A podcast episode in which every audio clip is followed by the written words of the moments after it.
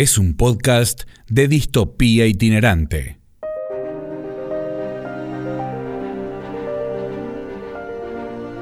Fueron una cosa de locos, fueron un montón de horas, fueron dos días para un solo partido y fueron 22 penales para definir un descenso. Fue la noche más larga. Fueron los calamares en manos de Miguelucci, fueron Cárdenas, la Virgen y el Granate en blanco, condenado a caer de categoría, fueron el andar pesado hasta la madrugada del viejo gasómetro, hicieron de un partido una tormenta, hicieron viento y agua arrasando el verde césped e hicieron de corazón escudo. Oíd mortales el fútbol sagrado. Platense y Lanús tienen una, una historia parecida, eh, son fundadores del profesionalismo los dos en los años 30, ya eran importantes en la década del 20, muchos años en primera y muchos años peleando para no descender y para volver a subir. Lanús ha conseguido quedarse durante mucho tiempo. Platense estuvo 43 años seguidos entre el año 13 y el 55, cosa que ningún otro club que no fuera los cinco grandes logró. Eh, bueno, son distintas circunstancias, pero son sentimientos parecidos. Este, eh, es muy duro llegar a primera, es muy duro ganar el ascenso para tener que irse rápido.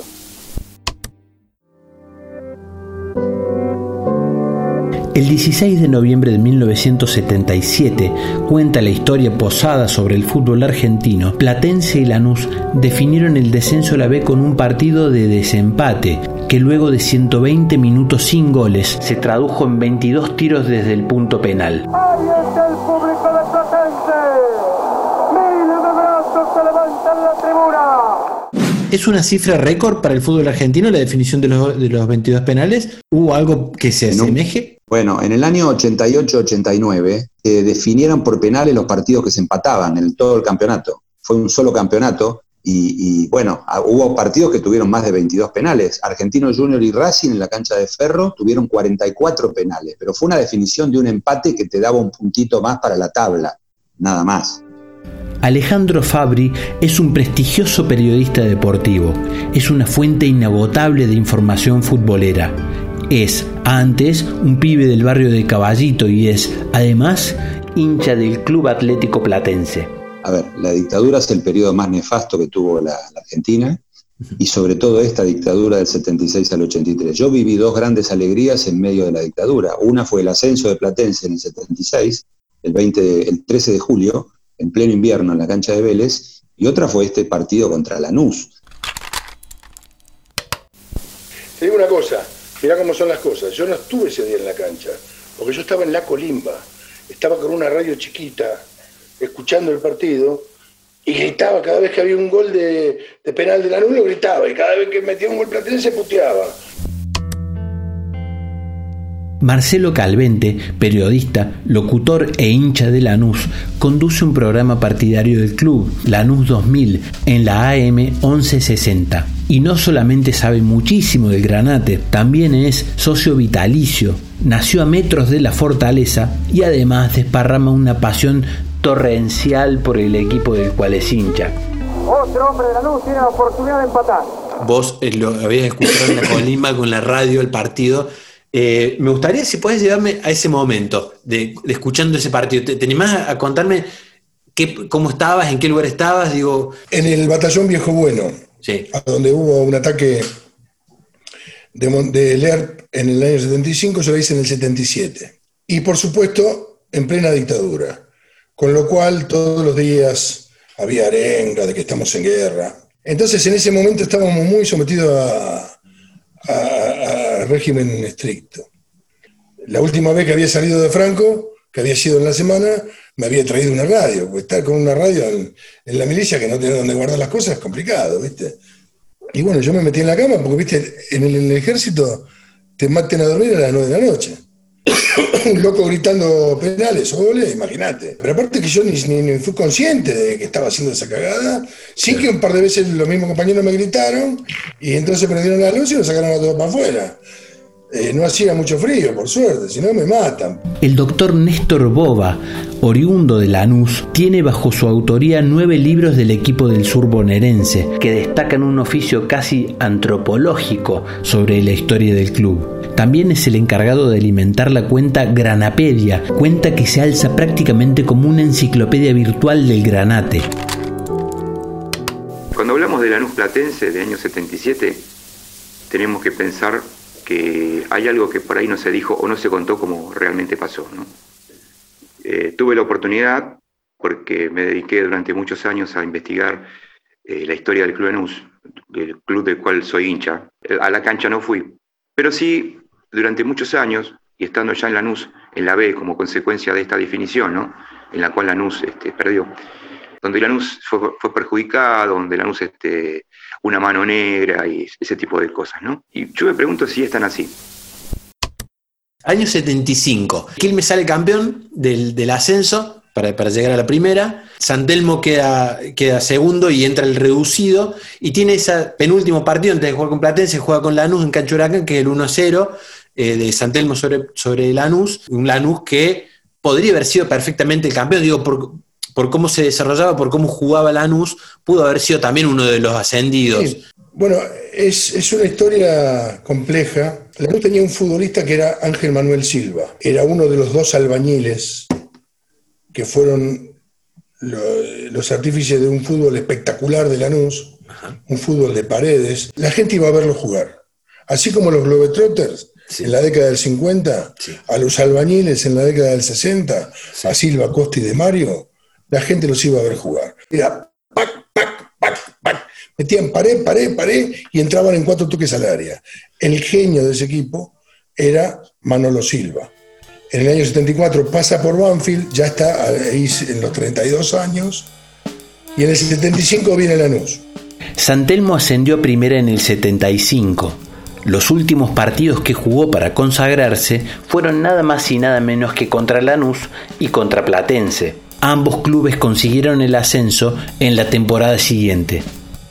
En el recuerdo de los hinchas de Lanús, aquel partido de Lanús-San Telmo, la actuación de Silva fue paupérrima. Se perdió muchísimos goles. Pero era crack y perdió goles increíbles. Y se fue insultado por la hinchada de Lanús, porque la hinchada de Lanús no podía creer que perdiera con San Telmo. La realidad es que Lanús podía perder con San Telmo, porque San Telmo tenía un gran equipo. Tenía un equipo bueno, claro. Eso es lo que quedó, una historia triste, porque Manolo fue un ídolo. Y lo último que, que recibió fueron los peores insultos. Marcelo, ¿te animás a, que, a, ordenarme un poquito algunos nombres que van a aparecer en toda esta película? Digo, eh, presidentes de Lanús entre el 75 y el 77, aquí hay un cambio, hay un cambio dirigencial que es fundamental en toda esta historia. Sí. Los directores técnicos fundamentales también en este momento. En ese mismo torneo, Sí. que Lanús llega y asciende con la dupla Silvero-Rafo, antes hubo otro que fue Panzuto, y en el medio hubo otro, soy flojo de memoria para los nombres y las fechas, pero no eran tan importantes los técnicos, no era como ahora, que, o como fue después con Bilardo y Menotti. Los presidentes sí, porque Lanús está asignado por las diferencias políticas. Eh, hubo fundadores y una crema de dirigentes, entre las que están González, Chevel, todos esos pertenecen a la crema de Lanús, son los descendientes de los oligarcas. Sí. Y hay otra camada de dirigentes que son los peronistas, Volante, D'Angelo, ahora Russo, que, porque Lanús está dividido. Eh, la mitad de la gente, o la mayoría de la gente es humilde, es trabajadora, y siempre hubo una crema que tiene que ver con aquella fundación. Entre esta lista de nombres que me das, hay un nombre eh, clave que es D'Angelo. D'Angelo era un personaje de película. Andaba siempre con el chumo a la cintura. Él era secretario adjunto de la UOCRA, el sindicato de, los- de los que más se enfrentan, los laburantes de la construcción. Claro. Y, y era un tipo con un corazón, con una nobleza. D'Angelo, ¿cuándo se va de Lanús y quién lo reemplaza? No, a D'Angelo lo, lo voltea el gobierno de la dictadura. Ajá. le prohíbe a todos los dirigentes sindicales, los metieron en cana, menos a D'Angelo. Porque cuando la dictadura lo investiga, D'Angelo no tenía nada. Lo único que había conseguido eran los terrenos. Sí. Por eso después lo tuvieron en la mira, tanto a él como a Lanús. Ahora a él no lo meten en cana, pero le impiden seguir siendo presidente. Ahí asume el vice, que es Leiras, que era funcionario de Sacetru, Sí. que endeudó al club con Sacetru, con el banco de Sacetru. ¿En qué año entre Leiras? ¿Te En acordás? el 76, la- la- el presidente era D'Angelo, elegido Sí. constitucionalmente, Sí. pero lo voltea la dictadura, le impide ejercer cargos públicos, Sí. y entonces asume el vice primero. Digamos que de alguna manera el ascenso de Lanús en el 76 a la primera es con el coletazo de lo que había construido D'Angelo. Claro, el equipo lo había armado D'Angelo. Por eso que eh, Leiras pudo salir campeón, no tuvo que hacer nada. Ahora, Claro. cuando tuvo que armar el equipo para afrontar el torneo de primera, Leiras confía en Silvero, hablando con Rojitas, me nombra a Silvero que es su compadre, me dice. Le digo, disculpame que te diga una cosa, pero Silvero lo mató a Lanús. Silvero, cuando ustedes salen campeones del 76, vos estabas. Y cuando Silvero trajo a los siete amigos, vos también estabas. Vos viste que Silvero estaba hundiendo a Lanús. Los trajo a todos que no podían jugar. Y después los puso, los quiso poner. Algunos jugaron, agresores jugaron cuatro partidos. Pachamé le sacó el puesto a Lodico, que era la figura de Lanús, fue el, alma del equipo. Lodico era, era Marangoni, ¿entendés? Eh, era un crack y lo sacó para poner a Pachamé. Lanús tenía a Orlando Cárdenas, que había sido jugador de argentino de Quilmes, no tenía nada que ver con el Chango Cárdenas. Jugaba Carlos Pachamé, que había sido campeón con Estudiantes de La Plata, campeón del mundo, ¿no? Estaba Guillermo Zárate, que al año siguiente sale campeón como lateral derecho de Quilmes. En ese año se fue al descenso con Lanús. Era el cierre del Metropolitano de ese año, del cual River fue campeón. Por aquel entonces, el torneo regular de primera división más importante. Metropolitano era el torneo principal, que es el más largo. Sí. El, del, mil- el de 1977 fue de 44 partidos, 44 fechas, larguísimo, fue el más largo de la historia. Eh, y tuvo una particularidad muy, muy curiosa, porque si bien el torneo arrancó en forma temprana, porque arrancó el 20 de febrero, ¿m? sufrió allá por la fecha 15 una interrupción de dos meses, porque eh, la selección argentina que se estaba preparando para disputar el Mundial del siguiente año, tuvo una serie de partidos amistosos, ¿no? Y eso hizo que eh, el torneo se interrumpiera y después eh, retomara su curso a partir del mes de julio. Pero ¿qué ocurría? Era un torneo de 46 fechas y se habían jugado recién 15 fechas, ¿no? Faltaba muchísimo, más, más- faltaba las dos terceras partes, ¿no? Entonces, ¿qué pasa? Este, a, partir de, a partir de la re- reanudación eh, se empezaron a, acumular los partidos. Por, por ejemplo, en el mes de, mm, de octubre se jugaron nueve fechas. Había varios equipos ¿no? que estaban eh, al borde de descender, así como Platense y Lanús, algunos que tenían más o menos la misma cantidad de puntos. Estaba Racing, estaba All Boys, ya se había salvado la fecha anterior Chacarita, estaba Quilmes, también estaban con alguna mínima preocupación Atlanta y mm, Gimnasia. Digamos que hubo varios equipos comprometidos.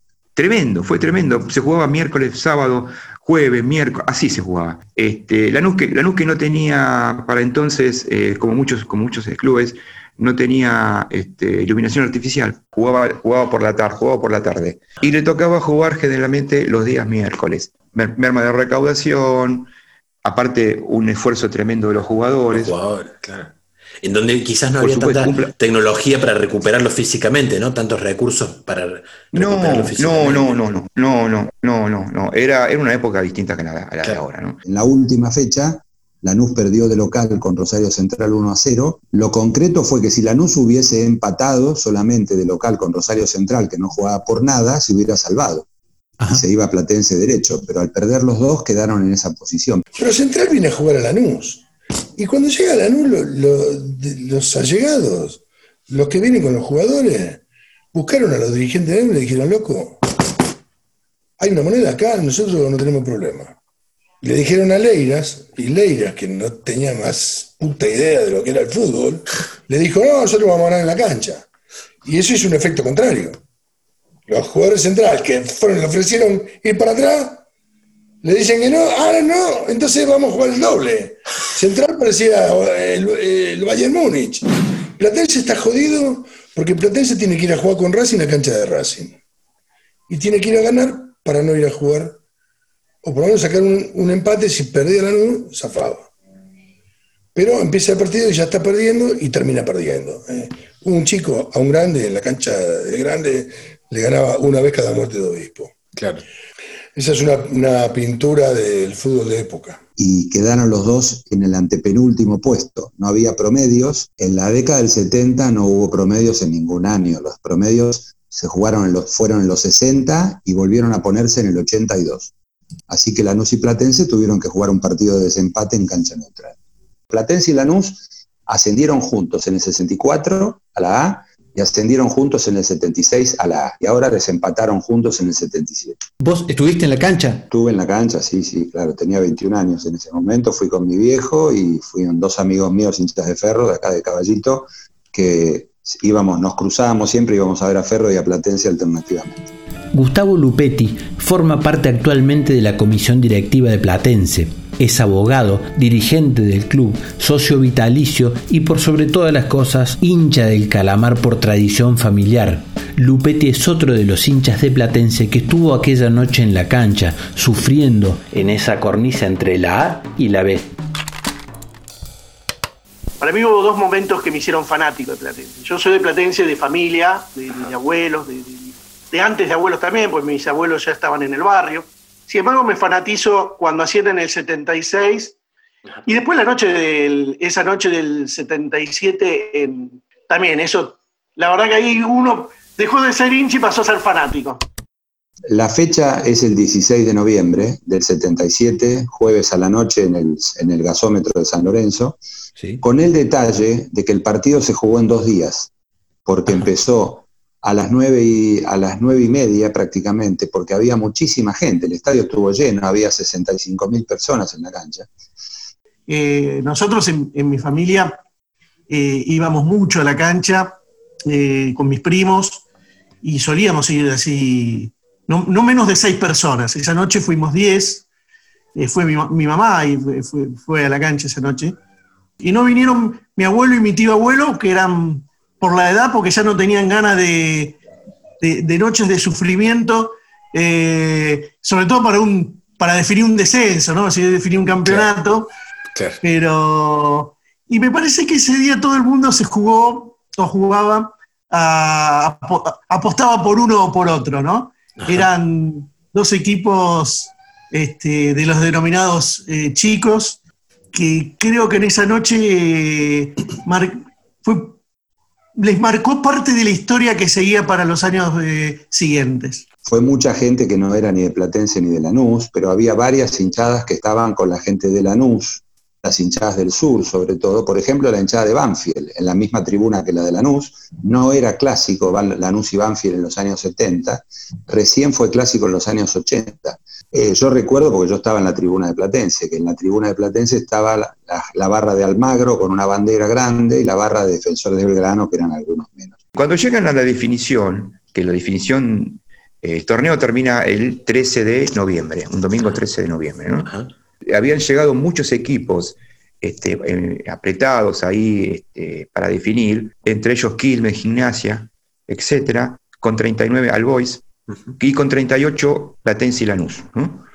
Eh, entonces los equipos llegaron a una definición, a un partido que se jugó tres días después, Inmediato. inmediato ahí. Eh, y bueno, el partido se jugó un miércoles por la noche, cancha de San Lorenzo, una noche que terminó con lluvia torrencial, terminó 0 a 0 el partido, se jugaron 30 minutos más, ¿no? Entonces, sumemos todo la, el Todo fue largo. que tenían. Todo fue largo y, comprim- y comprimido. Claro. Comprimido. Claro. Jugaron eh, eh, los 90 minutos, no hubo, no hubo este, un ganador, jugaron 30 minutos más. El partido en lo estético, ¿te acordás cómo fue? ¿Te- ¿Tenés eh, el- el- la memoria de, de cómo fue en lo estético el partido?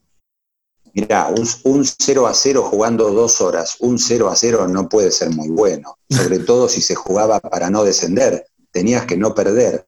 Claro. En el momento del partido, sobre todo en el momento de los penales, que tiene un desarrollo algo más caótico, ¿Pudiste vos como espectador, como hincha, identificar lo que iba sucediendo o hubo un momento que te perdiste y no entendés nada? Cuando hay registros es fácil porque uno acude a los registros y después las historias se construyen, ¿no? Con todos los relatos, con todos los cuentos, con, eh, con lo que uno le hubiera gustado ver, ¿viste? Y cada uno le pone algo.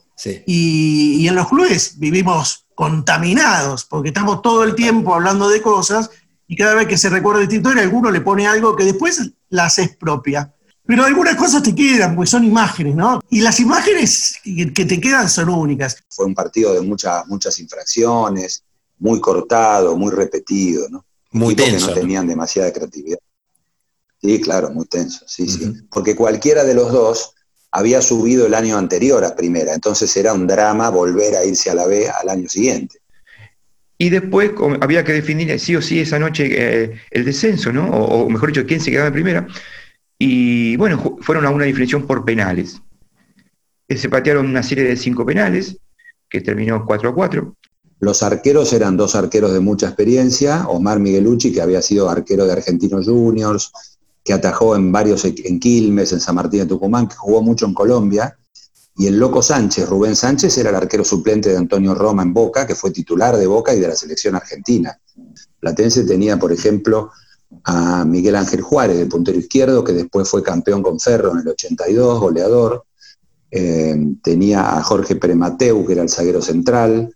Eh, el loco Carlos Pinasco, que era el número 9, que había sido goleador de Argentinos Juniors. Cuando ascendió Platense yo tenía dos ídolos. Era Pavón y Motoneta Ulrich. Eh, Motoneta Ulrich juega la noche del, en el 77, jugó en la noche de los penales, pero yo lo conocí después, en mi campaña, personalmente. Eh, Perimateu. Eh, bueno, tuve, me, di algunos gustos en la campaña, algunos vinculados con esta noche.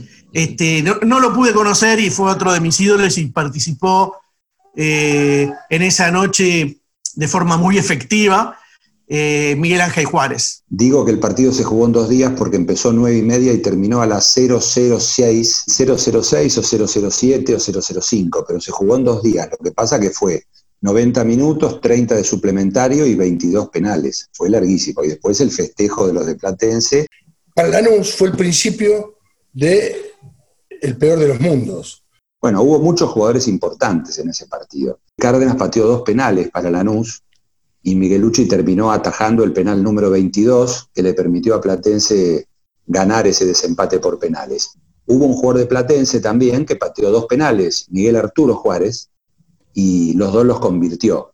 Y después, este, con respecto a, la, repetición, ¿no? Eh, fue por ambos bandos, porque por Platense, de los 11 que en cancha terminaron ese partido, pues, digamos, patearon todos menos el arquero, ¿correcto? Sí. Este, y de pasó lo mismo, patearon todos menos, menos Crespo, que Crespo había ingresado faltando 10 minutos. O sea, Crespo estaría en condiciones de patear. Ahora, ¿por qué no pateó?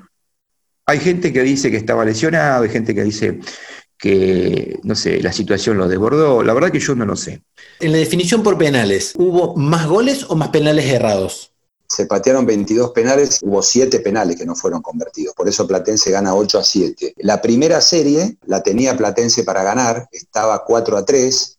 Roberto Gianetti, el mudo Gianetti, que era marcador de punta, patea el quinto penal de Platense y lo ataja Sánchez. Y convierte Benejú, quedan 4 a 4 y hay que iniciar la serie de penales, fuera de la serie de 5 porque habían terminado 4 a 4.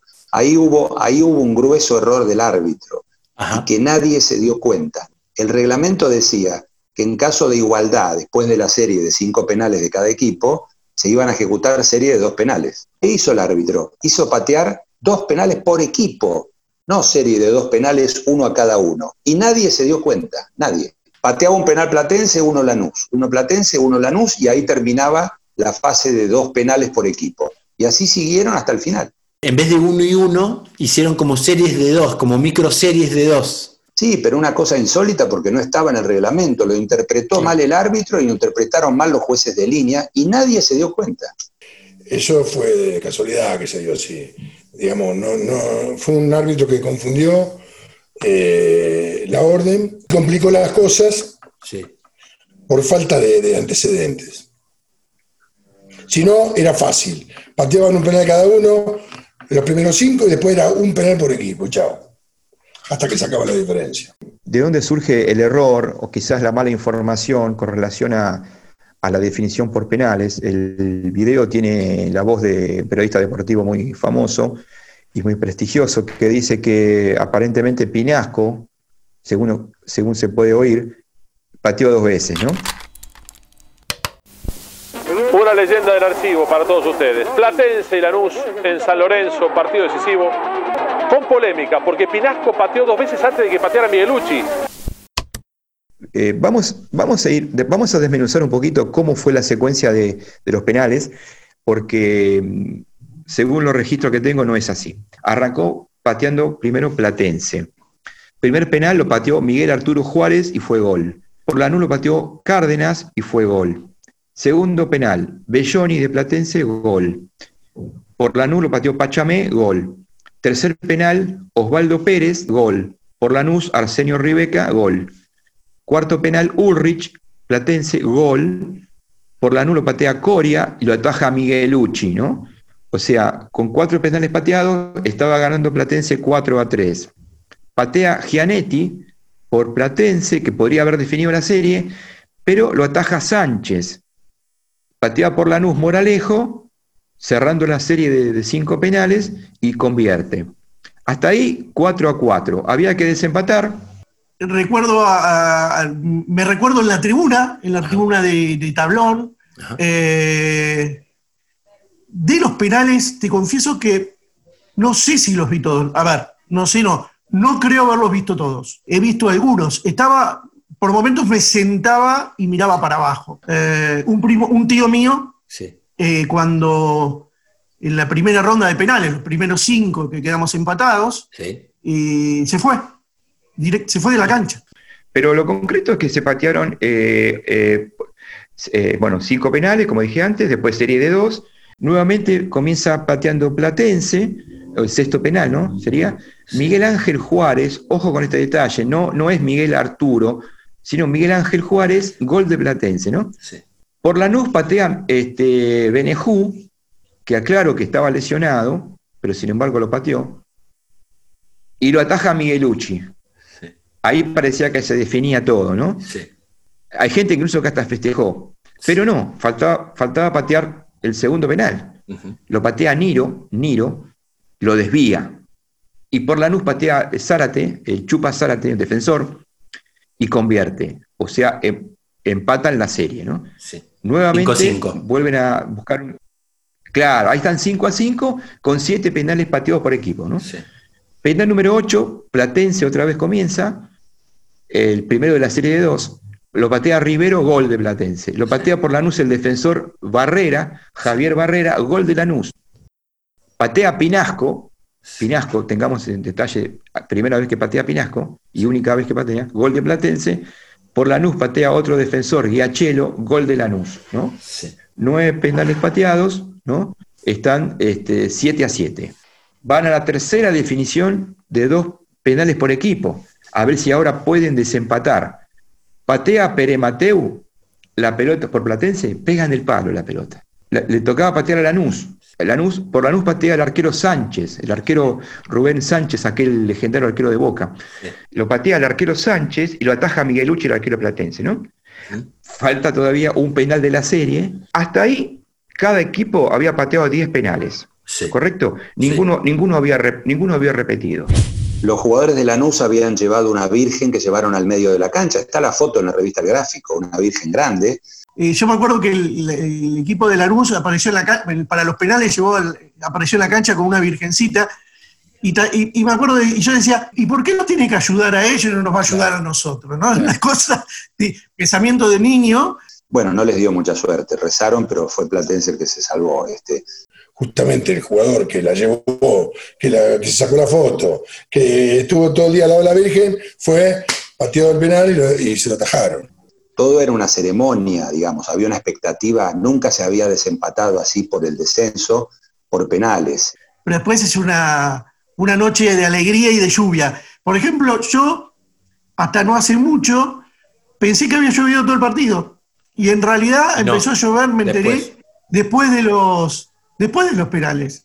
Cuando se empiezan a pelear los penales, se empieza a encapotar el cielo. Y cuando se terminan de patear los penales, se larga una tormenta de esas. O sea, mientras se patean los penales, se empieza a levantar viento. ¿Viste cuando las tormentas de viento que vos sentís el olor a tierra mojada? en un estadio que estaba así, contenido, fue algo medio sobrenatural. Y terminó de atajar el penal y se largó una tormenta, pero que los que fueron a la cancha volvieron hechos sopa, con una diferencia, que los de Platense volvieron todos mojados, pero contentos de alegría, felices de lo que habían conseguido, y los de Lanús volvieron desde la capital hasta Lanús llorando un descenso y empapados como si encima el, Dios los hubiese castigado. Hasta acá se llevan pateados 10 penales por equipo. Sí. Faltaba que, o sea, ningún jugador repitió. Sí. Claro, 20 total, y como usted sabe, eh, en el partido no hubo expulsados, o sea, 22 jugadores finalizaron, quedaron en cancha. Pero sin embargo, se volvió a repetir la serie. Nuevamente, por Platense lo, pagó, lo pateó Miguel Arturo Juárez y por Lanús lo pateó otra vez Orlando Cárdenas, ¿no? Con la diferencia que eh, Juárez convirtió el gol eh, y a Cárdenas el penal se lo atajaron. Y ahí se definió la serie. O sea, se patearon en total 11 penales por equipo, 22 en total, con 8 goles para Platense y 7 goles para Lanús. Eh, esto, esto fue sacado de planilla de AFA. Así que no hay forma de haber un error. Si alguien pateó dos veces, no fue Pinasco, sino fue Miguel Arturo Juárez, ¿no? Pero también por Lanús un jugador pateó dos veces seamos realistas, seamos claros. Eh, a veces el, favoritismo o el hinchismo no puede nublar la razón, ¿no? Y se trata de decir la verdad porque la única forma de defender la cosa es con la verdad. Orlando Horacio Cárdenas debutó en la primera de San Telmo y luego jugó en Lanús. Osmar Miguelucci le atajó el penal que en aquella final del 77 dejó a Platense en la categoría más alta y a Lanús en la B. Cárdenas es quien patea el último penal, Miguelucci, el que ataja, el que festeja, el que lleva al título, en realidad no al título, a evitar uno de los tantos descensos que tuvo Platense en su historia. Terminás de contar, esto no tiene que ver con la NUS, pero terminás de contar la historia de Miguelucci, que no iba a atajar en ese partido y terminó siendo el ángel de Lanús. De Platense. En aquella época ser arquero era estar en la mira digamos, no sé, el hincha bestia no, no aceptaba que los arqueros se pueden comer goles.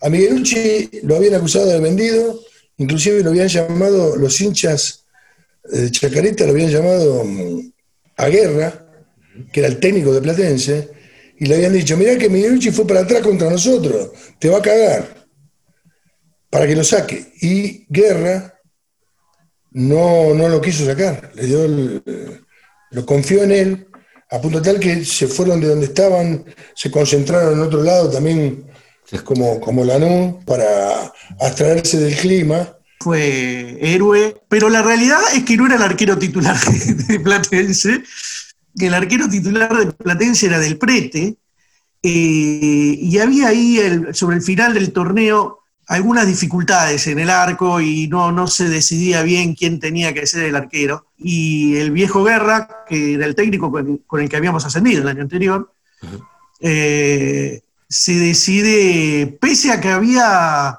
eh, cierta presión para que fuera del prete quien atajara, eh, hay alguna historia que dice que incluso hasta lo llegaron a amenazar al técnico para que jugara del prete eh, ¿Y eso sabes si es verdad? ¿Sabes si fue verdad eso? No, no, y cosa es que eh, yo justamente la agrupación a la que me incorporé para hacer la campaña es eh, tiene que ver con muchos dirigentes de aquella época, ¿no? Con viejos dirigentes de Platense. Y le consulté a muchos de, ellos, este, y ninguno pudo dar crédito de esa, de, esa historia, ¿no? Y Miguelucci jugó con la espada de Damocles clavada en la cabeza. En el partido atajó el penal que tenía que atajar, digamos. Lo cierto es que el, viejo Guerra se jugó por, por Miguelucci. Y, Miguelucci fue el héroe. y le ssalió bien. Y le salió muy bien. Le salió bien. y le salió muy bien. Esas cosas del fútbol, ¿no? Y fue motivo para ellos, porque obviamente todo el mundo sabía lo que había pasado. Ah, se sabía, se, se sabía en ese momento lo que había pasado. En esas cosas las, no salían en los diarios, pero en los clubes se corría la bola, ¿viste? Eh, yo creo que una noche de tanta tensión, de, de- de- de tanto voltaje eh, emotivo, eh, no creo que nadie pueda sacar nada en claro. Cre- Creo que la confusión debería ser, este, obviamente el, el- el periodista es eh, objetivo y ajeno a la emoción, pero no, no creo que haya podido ser tan ajeno aquella noche. Es decir, este, si estabas en la cancha, me parece que eh, no- no, podías estar muy tranquilo, no era una cosa que estaba viendo, eh, yo qué sé, un- un- una, la definición de la Champions por, por televisión. Claro. Eh, que estaba en la cancha, te estaba en tensión. A ver, cuando te dedicas a, a la, a la vida política en el club, te empezás a encontrar con todas las leyendas de todas las historias, de todas las historias. Eh, y entonces sabes que eh, todo lo que te viene por tradición oral eh, tiene un, un grado de, de error, un margen de error muy grande, muy grande, muy cargado de, de sentimiento, de emoción, de epopeya y de, de- y de la cosa personal de cada uno, de lo que le hubiera gustado ver a cada uno, que, fi- que finalmente lo incorpora como que lo vio. Hay una cosa que nadie, nadie, digamos, se puso a pensar. El partido finalizó ya muy tarde, 12 de la noche, con lo cual la cobertura periodística que se le dio fue muy, muy escasa, Claro. porque ya la, la redacción estaban cerrando. Entonces, ¿qué pasó? Eh, eh, usted sabe cómo es esto. Ese día era noticia, al día siguiente ya dejó de ser noticia. Claro. El jueves, 17 de noviembre, era- era noticia. El viernes 18, la noticia era que arrancaba el torneo nacional. Quedó publicado a nivel Peleado. periodístico, quedó muy, po- muy poquito. Claro. La revista Goles, por ejemplo, eh, no recuerdo la cobertura que le dio. La revista Gráfico le dio esas dos páginas. Punto. Algunos diarios hasta pusieron solamente el resultado. ¿Por qué? Porque, bueno, ellos dejaron el espacio esperando que el partido finalice para mandar todo ya a imprenta e e- y sacar el diario. Eso también co- conspiró contra conocer algunos detalles más y después se da el hecho de que muchos jugadores no quieren, no quieren hablar del tema. Muchos jugadores se fueron, con los cuales ya no, al club no volvieron, eh, y muchos no quieren hablar. Y recuerdo que se reclamó que no había pateado, que tenían que patear, eh, no podía volver a patear dos veces un jugador si no terminaban de patear todos los jugadores del equipo. Claro. Y que en nuestro caso Miguelucci eh, no pateó, mientras que el arquero de, de ellos pateó. Claro. ¿no? Pero, Este, también me acuerdo de que Miguelucci lo abraza al arquero de, de- cuando le, cuando le ataja el penal. Miguelucci se acerca y lo abraza al arquero de la. a- Lo abraza al arquero de, de, de Lanús que había pateado. Termina el partido, Platense se queda en, la, en, la en el Metropolitano, en Primera Metropolitana, y Lanús desciende. Pero ¿qué sucede después con Lanús? El reclamo de Lanús fue que hubo un jugador de Platense que no pateó un penal, que fue el arquero, Osmar Miguelucci, que no pateó ningún penal. Porque ahí tienen que patear todos hasta que se reinicie la ronda con el, con el que pateó primero, ¿no es cierto? Si siguen los penales. El problema fue que Lanús tuvo un jugador que tampoco pateó un penal, que fue el mediocampista derecho Julio Crespo, que se descompuso en el medio del partido. Y yo lo recuerdo la imagen porque era un jugador con muy poco pelo, ya en la parte final de su carrera, que se fue agarrando el estómago como si se hubiera descompuesto y se tenía que ir al baño en el vestuario, y se fue corriendo y se metió en el túnel y se fue y no volvió. Y los hinchas en la tribuna no sabíamos si ganábamos, si íbamos perdiendo, eh, perdías la cuenta ya con tantos penales. Claro. Bueno, entonces, por eso, porque Miguelucci no pateó, Miguel Ángel Juárez pateó dos veces. Miguel Arturo Juárez, perdón, porque había dos Miguel Juárez, uno Miguel Ángel y el otro Miguel Arturo. Miguel Arturo Juárez fue el, el número dos de Platense, fue el que pateó dos veces, el, el primero que había pateado y el que siguió pateando. Y en el caso de Lanús, Orlando Horacio Cárdenas, que había pateado el primero, pateó también el penal definitivo, que es el que le ataja a Miguelucci, ataja el cuarto penal Miguelucci y le da la victoria a Platense. ¿Qué pasa? Por Platense le, le tocaba patear a Miguelucci, no lo pateó, no, no, sé, no sé por qué motivo, y, lo, y, y pateó eh, Miguel Arturo Juárez, ¿no? que había sido el primer ejecutor por Platense. ¿no? Platense tenía dos jugadores Juárez, Miguel Arturo Juárez, que en este caso pateó dos penales, y Miguel Ángel Juárez. Bueno, por Lanús se dio lo mismo, o sea, Lanús, uno cada uno, no pateó Crespo, el número 8, la Vinchuca Crespo, Este, y, y- y volvió a patear el que pateó el primer penal de Lanús, Cárdenas. Bueno, en este caso Juárez convierte el gol y el penal que patea Horacio Cárdenas lo ataja Miguelucci, ¿no? Ahí se, ahí se define la serie. Ahí se define la serie y con ese resultado que fue eh, Platense 8, Lanús 7, se define el, la suerte del descenso, ¿no? Cuando mirás la lista te vas a dar cuenta que así como Juárez pateó primero y último de 11 penales, 11, primero y último, también Cárdenas pateó primero y último de 11 penales.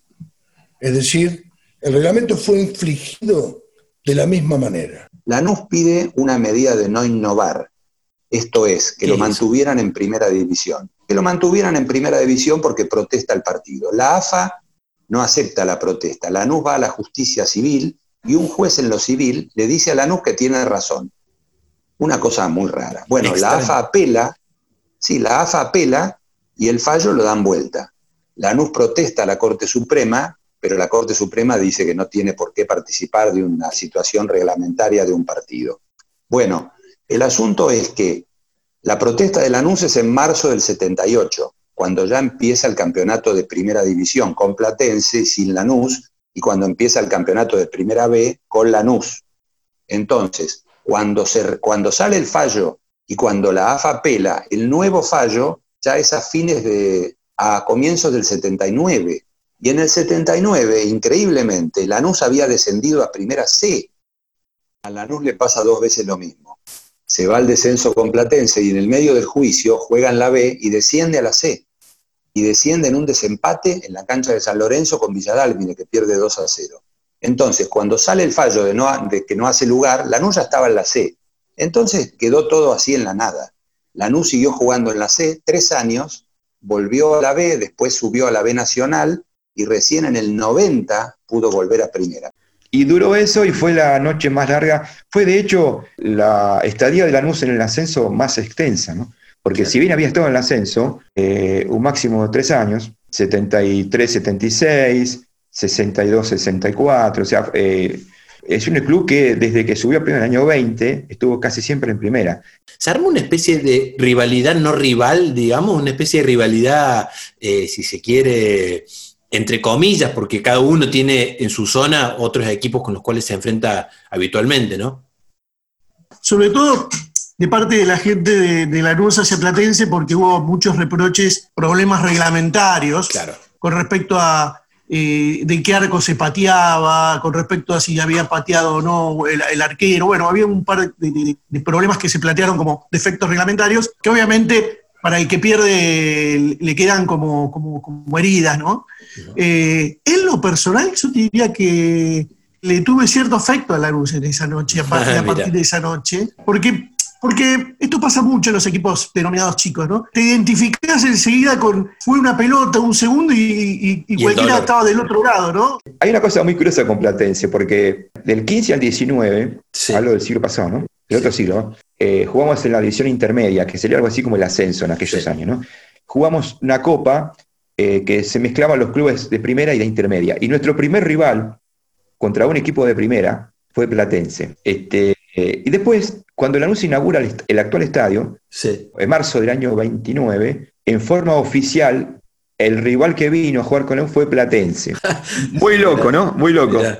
Lanús a partir de ahí cayó, pero después eh, la historia de recuperación de Lanús fue, me parece que muy notable, ¿no? Sí. Eh, Y Lanús eh, llegó a ser después, a vivir épocas de gloria, de, de- de- de- de triunfos deportivos, de, de- de vueltas olímpicas. Esto le valió un juicio a la AFA que de- derivaría después en que Lanús fuese resarcido por el descenso. Y bueno, producto de gran descontento, un grupo de socios este, inicia o intenta eh, una acción judicial, ¿no? lo inicia el club. Eh, esto se inicia en el mes de diciembre del año 77, pidiendo una nulidad de la resolución, porque como usted sabe, cuando, digamos, cuando se produce un campeón o un descenso, eso tiene que ser proclamado, ratificado por una resolución de AFA. ¿no? Claro. La resolución de AFA salió el 18 de noviembre, o sea, dos días después del descenso, Sí. Eh, y Lanús pidió, a través de una acción judicial, pidió la nulidad de esa resolución. ¿no? Entonces se, in- se interpone una acción judicial. ¿La Coste desactiva el juicio? Después vamos al juicio, pero ¿la Coste desactiva el juicio que eh, levanta la NUS después de la definición por penales? Sí, no lo logra desactivar. Lo que lo hace es lo frena. A ver. Porque el juicio no, no tenía destino.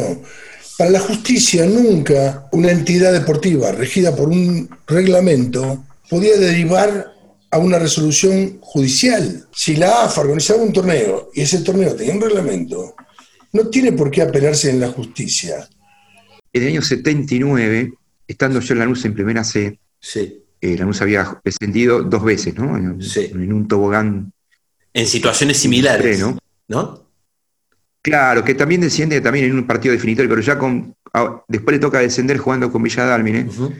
Pero ya perdió bien, perdió 2 a 0 no, sin, sin, no se puede decir nada porque se perdió jugando dentro de los minutos reglamentarios, ¿no? ¿También en el gasómetro Eh, ese partido? También en el gasómetro, sí, sí, un triste recuerdo. El estadio donde no se había ascendido en el 76, ¿no? Asciende, desciende y desciende. Eh, y bueno, se, sale una, una resolución de primera instancia, una sentencia, que le da la razón a Lanús, ¿no? Entonces Lanús estaba jugando el torneo de primera C, estaba, estaba siendo puntero en el torneo, llenaba todas las canchas, este, era la sensación, ¿no? Y bueno, se empezó la especulación de que, bueno, si había que restituirle la, la posición en primera división. Pero bueno, AFA, AFA este, a través de sus abogados, eh, presenta un recurso de apelación. Obviamente el expediente se eleva a Cámara para su revisión. Y cuando estaba por cuando estaba por emitirse ya un fallo que se especulaba que iba a ser adverso para los intereses del club, la institución desiste de la acción. A mí me lo dijo Chevel ante testigos. El juicio lo iniciamos por la presión de la gente. ¿Por qué? Porque la gente de la NU estaba convencida que lo habían perjudicado. Se dijo durante mucho tiempo que Lanús desistió de la acción a cambio de un arreglo económico, ¿no? Un arreglo que le, le- le- le servía para un poco acomodar sus cuentas, porque Lanús, vamos a ser claros, Lanús este, tuvo una crisis muy profunda en la década del 70, que se extendió hasta casi fines de los 80. Lanús, cuando se produjo el descenso de categoría, eh, tenía un pasivo de 1.800.000 dólares, que en aquel momento era una fortuna. Hoy lo sigue siendo, pero en a- aquel dólar era, era mucho más, eh, eh, mucho, mucho dinero, ¿no? Cuando le hicieron el juicio, eh, el problema era que tanto la Coste, primero, como Grondona después, iban a acceder a la vicepresidencia de la FIFA. Claro. Y FIFA les recomendaba que no podían tener en sus eh, eh, em, asociaciones juicios con entidades si querían acceder a esos lugares. Es, entonces ahí, ahí comenzó una leyenda de la cual este, Lanús habría recibido dinero a cambio de desistir del juicio. Si uno podía especular que desiste del juicio y le dan una manito así eh, irregular, no, no ocurrió. le, costó muchis- le costó muchísimo ascender. De hecho, Lanús en el año 84, en una definición con, con Racing, fue notoriamente, perjudi- notoriamente perjudicado. ¿no? En un arbitraje que, que faltando dos o tres minutos para terminar el tiempo reglamentario, el árbitro lo da por terminado. Y acá en Lanús se ocultó, los dirigentes lo ocultaron, porque después hicieron juicio. Mirá el quilombo que se arma ahí. Lanús estuvo 13 años en el ascenso. Lo que pasó con Racing en el 84, que tiraron la camiseta, tuvo todo digitado por Grondona, porque Lanús no podía subir. Este, advertido de lo que estaba ocurriendo, eh, los jugadores tiraron las camisetas a la tribuna y no, y no tenían un juego de camiseta como para jugar los minutos finales. O sea, Lanús fue muy perjudicado.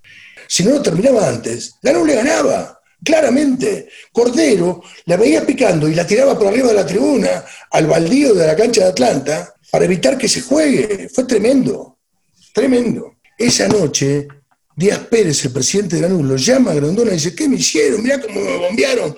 ¿Qué pasó? A ver si la entendés, Néstor, le dijo Grondona.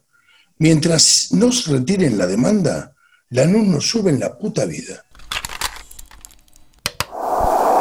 Es impresionante el delirio en las tribunas. Miles de pañuelos, banderas con los colores marrón y blanco están invadiendo este estadio.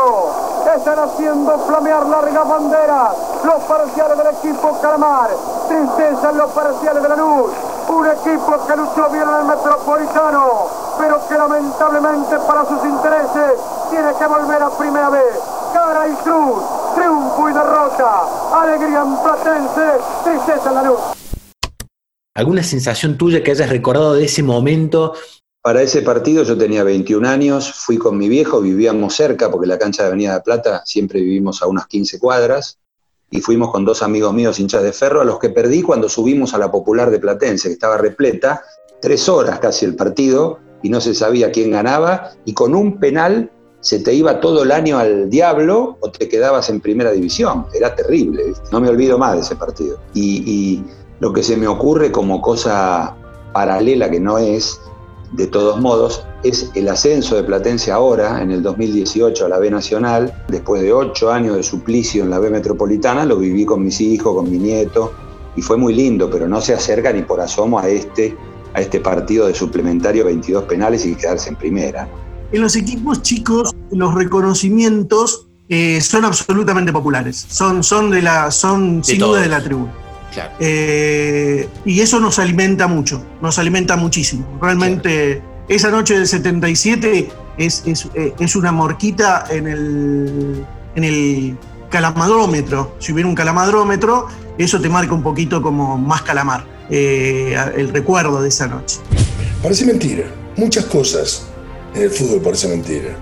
Sobre todo cuando te metes un poco para atrás y revisas la historia de este fenómeno inexplicable y divino que es el fútbol. Eh, son historias que trascienden, es algo que no va a pasar nunca al olvido, es algo que va a estar ligado a la historia del fútbol argentino. La historia del fútbol argentino, que es una historia hermosa, compleja eh, y, discutible, porque nada está del todo eh, probada, pero que tiene este condimento que hace que en este país la pelota esté ligada al corazón de las personas. De un lado está el corazón, del otro lado está la pelota.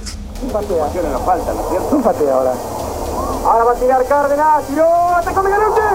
¡Atacó Miguelucci! ¡Espectacular! ¡Atacó Miguelucci! Y Platense se queda en primera división. ¡Atacó Miguelucci! Y Platense se queda en primera división espectacular el arquero. Ahí está el público de Platense. Miles de brazos se levantan en la tribuna. Platense, el viejo equipo en Calamar, queda en primera división. Cuatro penales atajó Miguelucci y esta es la noche. Este es el día, este es poco menos que la epopeya de Miguelucci. Señoras y señores, escuchen el ruido de la